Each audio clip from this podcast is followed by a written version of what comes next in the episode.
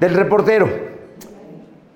Estamos arrancando una semana muy especial, una semana donde empiezan y se generaliza la suspensión de actividades escolares, una semana donde voluntariamente el aislamiento ha crecido, tanto que en la ciudad de Puebla hay menos gente en las calles. Una situación que está dando pie precisamente por la epidemia del coronavirus. El asunto es que hay que resguardarse para evitar precisamente ser víctima, ya sea de recibir, de ser infectado o si es asintomático, infectar a otros. Es la intención, es lo que se busca.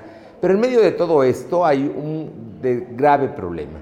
La crisis económica que ya advirtió el presidente López Obrador con todo y que evitaba hablar del tema, bueno, ya lo dijo el domingo en Oaxaca, que viene una crisis económica. Una crisis que ya está aquí, porque esa crisis hoy supera el dólar 25 pesos, la devaluación continúa, el precio del petróleo sigue bajando, en fin, una serie de situaciones complicadas que se complican más cuando se toman decisiones como avalar, y lo hizo el presidente López Obrador, una consulta para que se instale o no se instale una planta cervecera, la Constellation, allá en Mexicali, Baja California. Solamente votó 3.5% del padrón de Mexicali y con eso el presidente dijo que era una copiosa votación y por lo tanto se cancelaba la instalación de una planta que iba a exportar cerveza y que es de 1.500 millones de dólares. En una situación que viene a generar conflicto y viene a generar malas señales para la inversión extranjera en México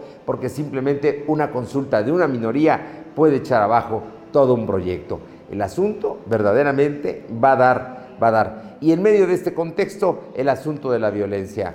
Eh, se está reportando que hubo una balacera en la que rafaguearon a seis personas en Amozoc. Tema de lunes del reportero.